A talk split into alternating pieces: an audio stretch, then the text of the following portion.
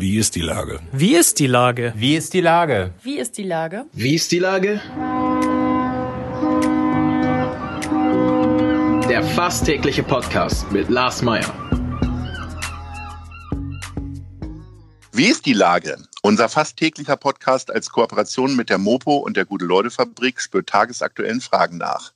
Macher, Musikerinnen, Models, Mütter und Politiker, genauso wie Schwestern, Schweißer, Freiberufler oder Helfer, kommen knapp 15 Minuten zu Wort. Die Auswahl ist rein subjektiv, aber immer spannend und überraschend. Mein Name ist Lars Meyer und ich rufe fast täglich gute Leute an.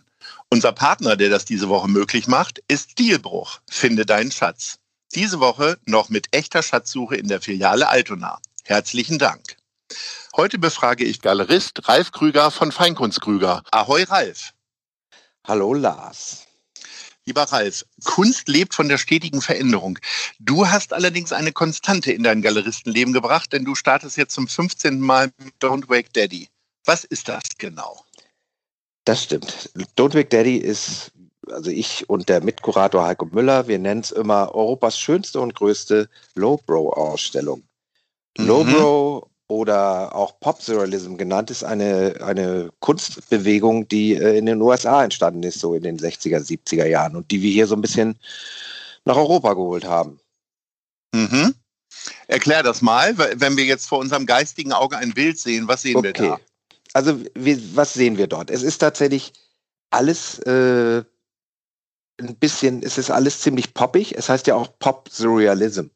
Ne? Daraus mhm. kann man sich schon was denken. Also es ist äh, tatsächlich hat äh, so ein bisschen, bisschen etwas von der Pop-Art, aber natürlich auch äh, kommt es aus dem Surrealen. Das heißt also mhm. praktisch eine Mischung aus beiden.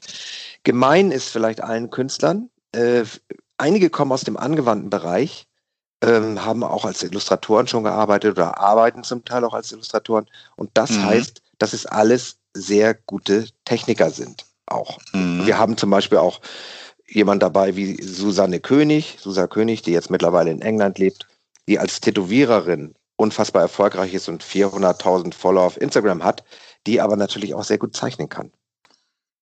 So, also 400.000 Follower auf Instagram, Wahnsinn. Ja, ja okay. Mhm. Ist es. Dann ja, muss die genau, ja von der Tätowiererin sein. Absolut. Und wir haben, wir haben hier drei Zeichnungen, äh, drei Zeichnungen von ihr hier und die sind wirklich auch fantastisch dann natürlich, ne? Was kosten denn solche Zeichnungen dann? Gehen wir gleich mal Butter bei den Fische. Okay, das kommt drauf an. Ich kann so sagen, die, die äh, kleinen Zeichnungen, die sind jetzt hier in DIN A4 gerahmt mit dem Passepartout von äh, Susa König, die kosten 600 Euro. Aber wir haben jetzt hier tatsächlich auch Arbeiten dabei, die sind äh, von Hazel Ang aus äh, München. Da geht es bei 120 Euro los.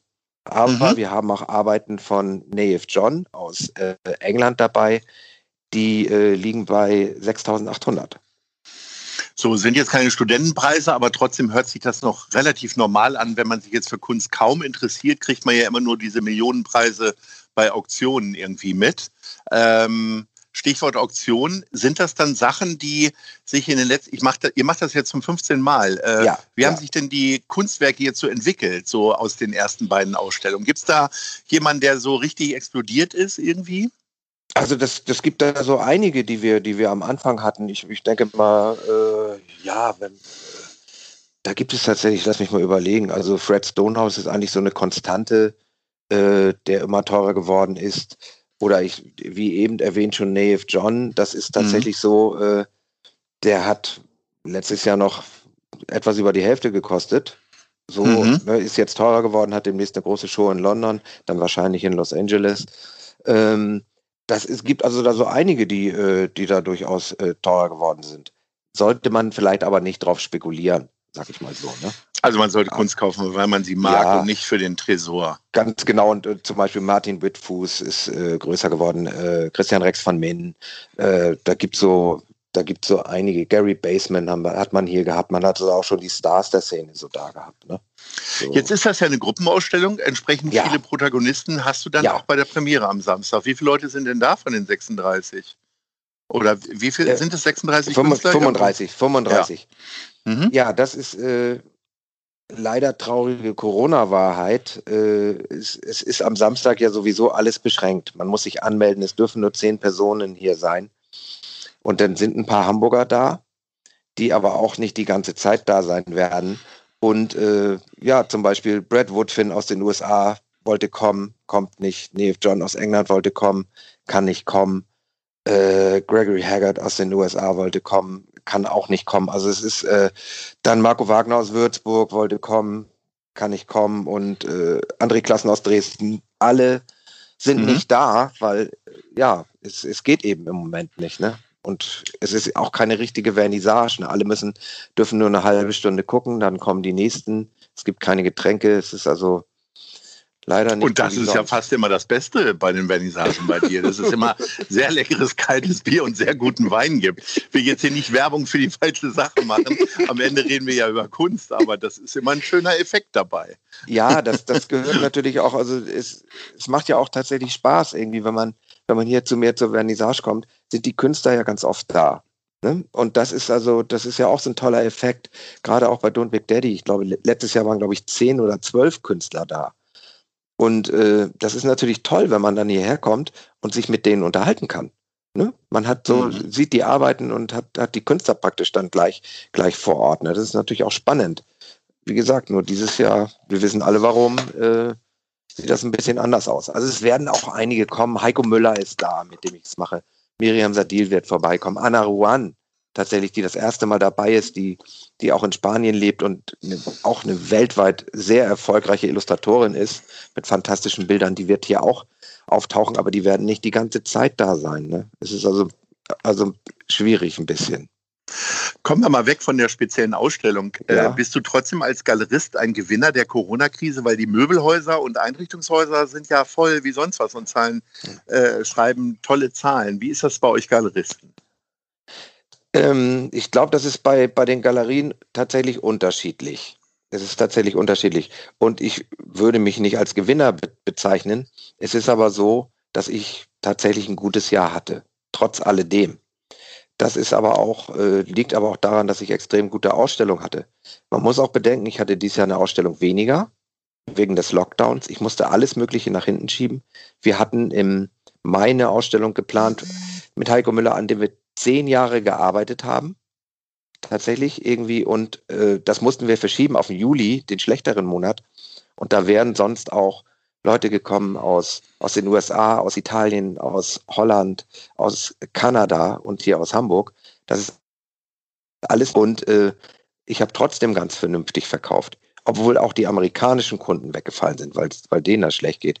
Also ich will mir gar nicht ausmalen, wie das Jahr hätte sein können, wenn es wenn, wenn die Krise nicht gewesen wäre. Insofern bin ich aber ganz gut durchgekommen.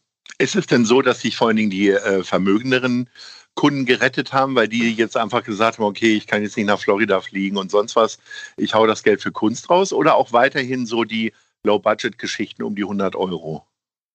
Nee, nee, um die 100 Euro gibt es ja bei mir sowieso kaum was. Naja, 120 so, ne? Euro hast du vorhin gesagt, ne? Ja, jetzt, ja. jetzt dies, dieses, dieses Mal, da gibt es ein paar ganz ja. kleine, ne? Das ist ja aber nicht, das ist ja nicht der Regelfall, sage ich mal so, ne?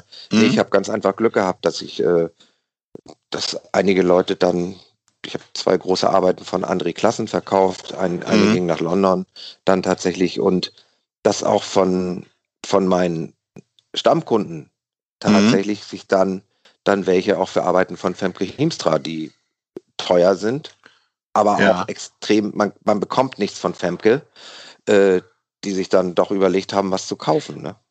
Weil das schon auch zum Teil ein lang gehegter Wunsch war. Aber da, ne, also nee, das, jetzt, ja.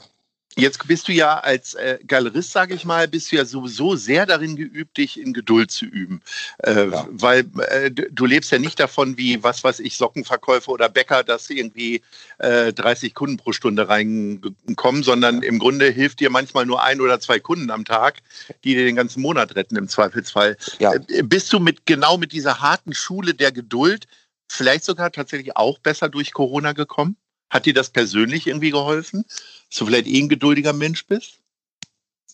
Ich weiß nicht, ob ich ein geduldiger Mensch bin, aber, aber hier als, als, als Galerist muss ich es tatsächlich sein. Und man, man lebt, also es ist tatsächlich immer, man muss immer bis zum letzten Tag der Ausstellung warten, ob sich nicht doch noch was tut.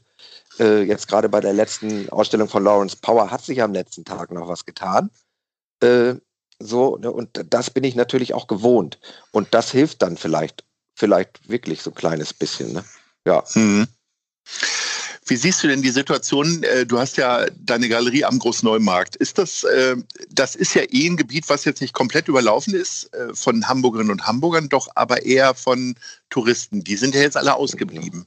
Oder ist also, es also Touristen spielen für mich überhaupt keine Rolle. Ich war ja vorher mhm. auch im Portugiesenviertel, da sind die ja zu Tausenden rumgelaufen, aber die interessieren sich nicht für Kunst. Äh, das ist ja, also ja, ungebildete Bande diese Touristen. Ja, es ist ja aber tatsächlich so, das sind ja, es ist ja Massentourismus.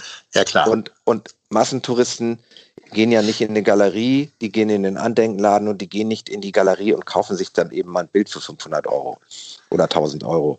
Und äh, insofern hier oben ist es glücklicherweise noch nicht so, dass wir so vom Tourismus überschwemmt worden sind äh, bin ich auch sehr glücklich. Und ähm, ähm, ja, da ist, ich merke es aber tatsächlich, dass jetzt äh, seit dem zweiten Teil-Lockdown, dass also hier wirklich weniger Menschen herkommen. Also es ist deutlich ruhiger geworden. Wie gehst du mit der Zeit um? Äh, fängst du selber an, die Wände zu streichen? Muss man ja in der Galerie nicht. Wird ja meistens sogar in Vorbereitung zu einer Ausstellung äh, gemacht. Wie, wie, verbringst du dann deine Zeit mit dem Warten? Also es ist tatsächlich so, ich habe beim ersten Lockdown hatte ich in der Zeit hatte ich glücklicherweise eine Praktikantin, danke Christine, und mhm. äh, die war drei Monate bei mir und mhm. wir haben dann tatsächlich den Keller aufgeräumt, wir haben meine große Plakatsammlung katalogisiert, wir haben das Lager aufgeräumt und so weiter und so fort. Also man hat aufgeräumt und gemacht und getan, man hat die Zeit also genutzt. Das ist jetzt aber auch erledigt und jetzt äh, naja, was macht man? Man sitzt hier und wartet und man hat aber auch so noch genug zu tun. Ne? Man versucht natürlich auch, die Webseite ein bisschen auf Vordermann zu bringen. Ich bin dabei, äh, Fotos zu machen, versuche das Lager jetzt nochmal auch äh, in PDFs umzuwandeln und äh, solche Geschichten. Also man hat schon zu tun.